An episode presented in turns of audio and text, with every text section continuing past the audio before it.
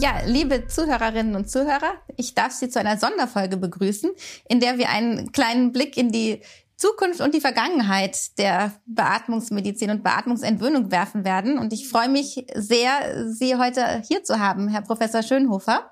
Herr Professor Schönhofer ist Chefarzt der Klinik für Innere Medizin, Pneumologie und Intensivmedizin am Evangelischen Krankenhaus Bethel in Bielefeld.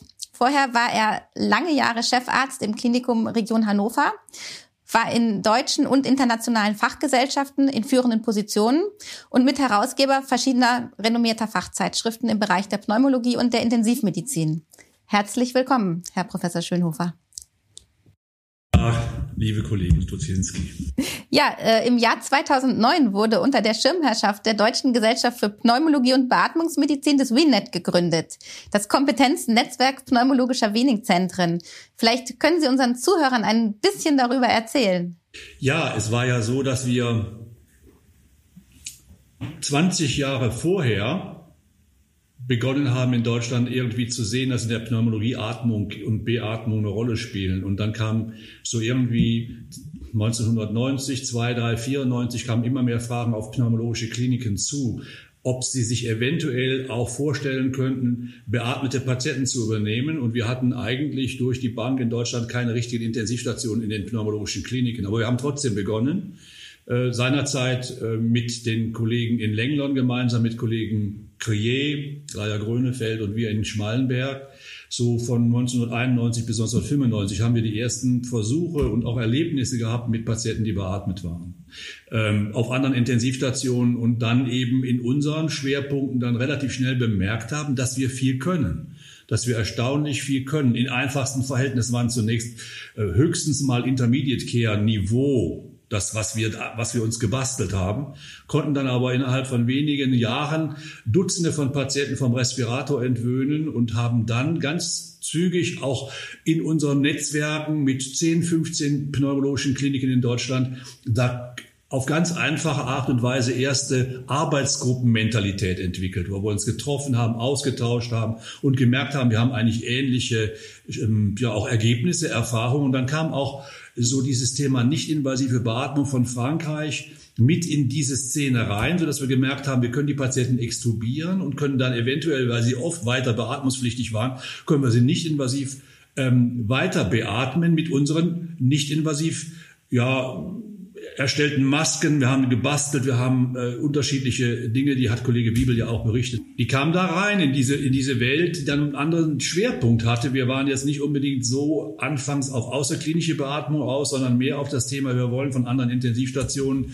jetzt durchaus ähm, ähm, Patienten übernehmen. Das hat sich in den unterschiedlichsten Bundesländern dann in den jeweiligen Zentren ganz unspektakulär entwickelt, sicherlich über zehn Jahre haben dann also auch eine, eine Arbeitsgruppe. 1991 hatten wir das erste Treffen zum Thema Wiening. Da waren auch schon 200 Teilnehmer, die dann nach Schmalenberg kamen. 200 Teilnehmer, 91 haben wir also gemacht und 93 ging es dann so offiziell in so eine Arbeitsgruppe Wiening und außerklinische Beatmung. Die hat sich dann jährlich getroffen.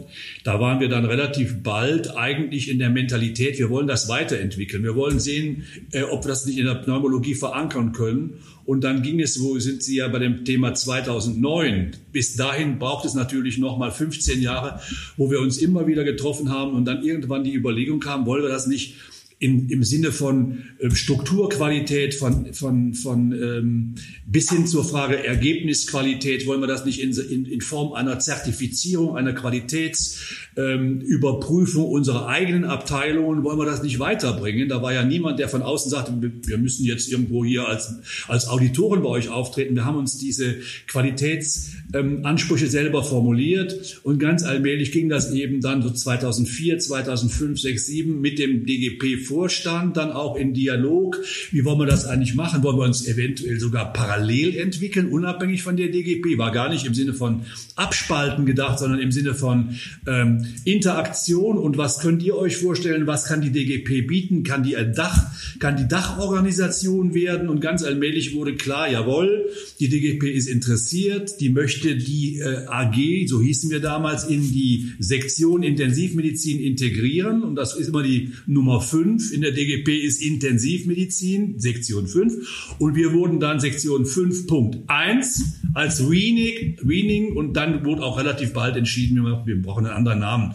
Wir brauchen was, was Griffiges und haben dann wie nett gesagt. Und dann ging eben 2007 bis 2009 eine Zertifizierungs- Proberunde durch vier Zentren. Da haben wir dann entsprechende Parameter entwickelt, die eben abzuarbeiten sind. Dann waren wir auch ganz bald bei der Frage, brauchen wir nicht auch ein Register, in, dem, in das wir Patienten eingeben, das dann bei den Audits kontrolliert wird.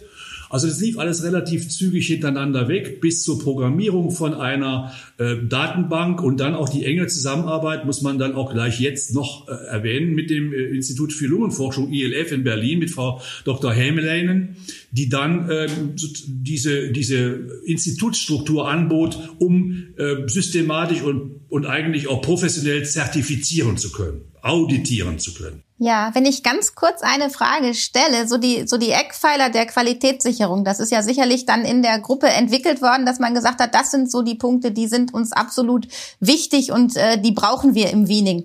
Ähm, vielleicht mögen Sie einmal sagen, was da so die zentralen Aspekte sind, die eine Rolle spielen.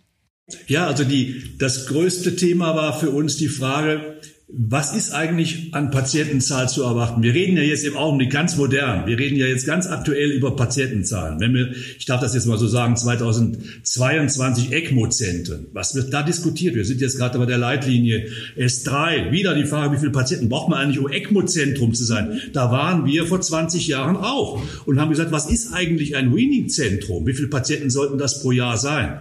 Und dann waren wir bei 40. Da haben wir uns lange hingearbeitet. Wir waren mal bei 30, bei 40. Dann mussten das Patienten sein, die eventuell zu 50 Prozent von außen kommen und nicht aus der eigenen Institution. Da haben wir auch jahrelang drum gerungen, bis wir auch diese Bastion haben fallen lassen und gesagt haben, 40 Patienten im prolongierten Weaning. Das heißt nach der Definition, die ja dann über die entsprechende Literatur kam. Das ist also der schwierig zu entwöhnende Patient mit bestimmten Definitionen und von denen 40 im Jahr auf der Basis, und dann kam die nächste Entwicklung einer ja zugrunde liegenden Leitlinie, die dann auch über fünf, sechs Jahre entwickelt wurde, so von 2008 bis 2014. Wir haben gesagt, wir brauchen eine Leitlinie, um die Strukturen, die wir jetzt geschaffen haben, auch nochmal mit Inhalten in, in, Richtung strategisches Denken. Wie wollen wir denn überhaupt, mit welcher Strategie, therapeutischen Strategie gehen wir denn ran? Das haben wir, da haben wir verschiedene Dinge, die Struktur, wir hatten den Inhalt und wir hatten auch die Therapiekonzepte in der Leitlinie verfestigt und waren dann an und für sich relativ ja, rund nach äh, so im Jahr 2014, 15 haben wir immer gesagt, so, wir können auch nachweisen, dass wir uns um, im Rahmen der Leitlinie um ausgesprochen evidence-basiert, soweit es geht bei diesem Kollektiv, äh, Strategien bemühen, denen wir folgen und die in unseren Zentren umgesetzt werden. Ja, und Sie haben ja auch zeigen können, dass Sie da durchaus erfolgreich sind. Es gibt ja Auswertungen auch mittlerweile aus dem WIENet, Genau, vielleicht mögen Sie dazu auch noch was sagen. Wie ist denn die Entwöhnungsquote in den zertifizierten Wenigszentren? Also wir haben, wir haben, das ist ganz interessant, dass wir erstmal gesagt haben, so, wir haben etwa 3000, wir haben jetzt ungefähr 3000 Patienten. Wir machen jetzt mal einen Fragebogen und schicken den an 25 Zentren. Dann haben wir den Fragebogen verschickt. Super Compliance. Die Kollegen haben super mitgemacht. Und äh, dann kamen plötzlich, also wir wussten nicht genau die Zahl, aber wir haben ungefähr jedes Zentrum hat so und so viele, kommen wir auf 3000 Patienten. Und da haben wir schon diese Zahl, die ich Ihnen gleich natürlich, die Sie kennen, aber die ich auch den Zuhörer verrate, die haben wir schon 15 Jahre vorher in einer simplen retrospektiven Idee bei ähm, noch gar nicht so professioneller Datenanalyse rausbekommen. Auf an mit anderen Worten etwa 50 bis 60 Prozent dieser Patienten, die woanders nicht entwöhnt sind, die prolongiert von einer normalen, nicht spezialisierten Intensivstation in ein Zentrum kommen. 50 bis 60 Prozent können wir vom Respirator befreien. Wobei man sagen muss, ein Teil von denen, 20 Prozent vielleicht, sind dann nicht invasiv in die außerklinische Beatmung gegangen. 15 bis 25 Prozent lassen sich nicht entwöhnen, bleiben über den Stachiostoma, die sind dann alle tracheotomiert, invasiv Langzeit beatmet und etwa 15, manchmal abhängig von dem jeweiligen Betrachtungswinkel, 15 äh, bis 20 Prozent der Patienten versterben in den Weaning-Zentren oder auch vielleicht in einem kurzen Zeitfenster danach. Und diese Proporze 50, 25, 25, 20 und 25, die Proporze ziehen sich jetzt in der großen Datenbank, das war das, was Sie jetzt gerade auch ansprachen, die wir ausgewertet haben mit 20.000 Patienten. Genau dieser Prozentsatz spiegelt sich jetzt publiziert äh, in der, im Deutschen Ärzteblatt vor zwei Jahren genauso wieder. Das heißt also, wir haben eine erstaunlich gute Erfolgsrate bei Patienten, die woanders als nicht mehr entwöhnbar im Prinzip äh, ja, kategorisiert werden. Ja, und wenn wir jetzt einen Blick in die Zukunft werfen, es hat sich ja auch politisch eine ganze Menge getan mittlerweile. Wir haben mit dem Intensivpflege- und Rehabilitationsgesetz jetzt äh, einen ganz neuen Aspekt bekommen äh, in dieser Thematik. Was glauben Sie, wie, wie das sich auf die wenigen Zentren und die Zertifizierungsprozesse auswirken wird? Ja, vielleicht kann ich noch mal ganz kurz einen kleinen Umweg machen. Im Grund, Sehr gerne. Im, Im Grunde genommen ist es ja so, wir haben, wir haben eine Erfolgsgeschichte, die ist aber jetzt durchaus mit bestimmten ja, traurigen Aspekten verbunden. Wir haben auch sehr viele Patienten hm, geschaffen und auch den vielleicht den Anreiz geschaffen, äh, Langzeitpatienten, langzeitbearbeitete Patienten mit zu kreieren. Also wir kommen ja in unseren wenigen Zentren auf 20 bis 25 Prozent der Patienten, die nicht invasiv aber auch invasiv weiter beatmet werden müssen. Und diese invasive außerklinische Beatmung ist ein riesen Themenfeld, ein großes, großes Problemfeld, mit dem wir uns aktiv beschäftigen müssen. Ähm, wenn, wir, wenn wir ins Ausland gehen, wenn wir je weiter wir nach Südeuropa gehen, desto mehr sind wir in der Mentalität auch in, mit, treffen wir auf ähnliche Strukturen. Die Italiener haben auch diesen hohen Anteil von außerklinischer invasiver Beatmung. Aber wenn Sie nach Skandinavien, wenn Sie nach, so allein nach, nach Benelux gehen, treffen Sie kaum noch solche Patienten an. Ich will das jetzt gar nicht irgendwie so in einen einfachen äh, Zusammenhang stellen, sondern das lässt sich ganz einfach erklären. Wir haben dann großen Anreiz geboten, wir produzieren die. Das stimmt nicht. Aber wir haben eine große, große Verantwortung für jetzt Patienten in der außerklinischen Beatmung. Und nur ganz kurz, wir wissen, dass nur ungefähr 15 Prozent dieser ganzen Patienten, über die wir bisher gesprochen haben, in diese zertifizierten Zentren kommen. Das heißt also, wir haben eine riesen Dunkelziffer, 85 Prozent etwa, von Patienten, die wir nicht kennen, die direkt von Intensivstationen invasiv beatmet in die außerklinische Beatmung gehen. Wenn Sie da noch mehr zu sagen und hören oder diskutieren wollen, können wir das ja vertiefen. Aber wir haben jetzt einen großen Anteil von Patienten, die invasiv draußen beatmet werden. Und da kommt IPREC, dieses Gesetz, sehr, sehr, sehr wichtig an. Das kommt übrigens nicht von ungefähr. Da haben wir im Hintergrund auch sicherlich fünf bis acht Jahre in Lobbyismus regelrecht mit Politikern, mit Gesundheit in Berlin, aber auch in, mit, in, teilweise in den Bundeshauptstädten verhandelt und empfohlen. Wir müssen uns um Patienten kümmern, die in der außerklinischen Beatmung sich befinden. Übrigens dazu parallel gibt's ja, das haben Sie auch sicherlich von Herrn Wiebel gehört, gibt's ja auch von uns initiiert die Deutsche Gesellschaft für außerklinische Beatmung, die gab wo wir auch da sehr, sehr wichtige Strukturen haben, die sich kümmern. Und die Gesetzgebung und dieses IPREC-Thema ist deswegen so wichtig, weil wir, das läuft gerade erst an, in diesen in diese Blackbox der unbekannten Patienten, die draußen sich befinden, eine Regelung langsam implementieren, die heißt, ihr dürft diese Patienten nicht einfach unreflektiert jahrelang invasiv weiter beatmen. Was heißt, ihr dürft, da ist ja nicht unbedingt jetzt der Gegner vor uns, sondern die Struktur gibt's nicht her, dass man reevaluiert.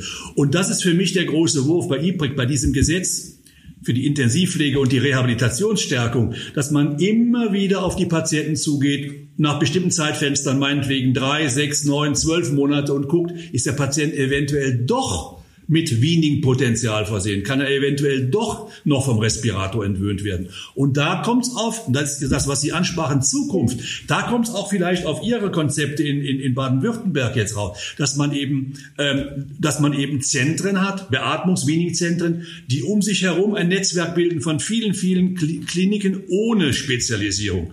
Und wo man dann sagt, gut, wir können, in diesem Netzwerk können wir viel auch tun zum Thema Reevaluation. Erstmal, bevor die Patienten überhaupt äh, in die außerklinische Beatmung gehen. Ist das gecheckt? Ist da ein Stempel eines Experten, einer Expertin drauf? Jawohl, der ist im Augenblick nicht entwöhnbar. Der ist zumindest mal bis, bis auf weiteres invasiv beatmungspflichtig. Oder die Patienten, die eben nicht übers Screening-Zentrum gehen, spätestens nach einem halben Jahr klopft der Gesetzgeber an und sagt, hast du reevaluiert? Hast du den Patienten in einem entsprechenden Zentrum vorgestellt? Mit welchen Experten arbeitest du zusammen? Und das ist für mich jetzt eine Dynamik, die kommt jetzt überall. Ich bin ja jetzt in Bielefeld, ich höre ja. überall klopft man jetzt hier an. Ich bin erstaunt, das kommt auch durchaus über die Geschäftsführung. Ähm, können Sie was mit diesen Anfragen anfangen? Wir werden hier von dem und denen angefragt, ob, die, ob man mit uns zusammenarbeiten möchte in der Intensivmedizin.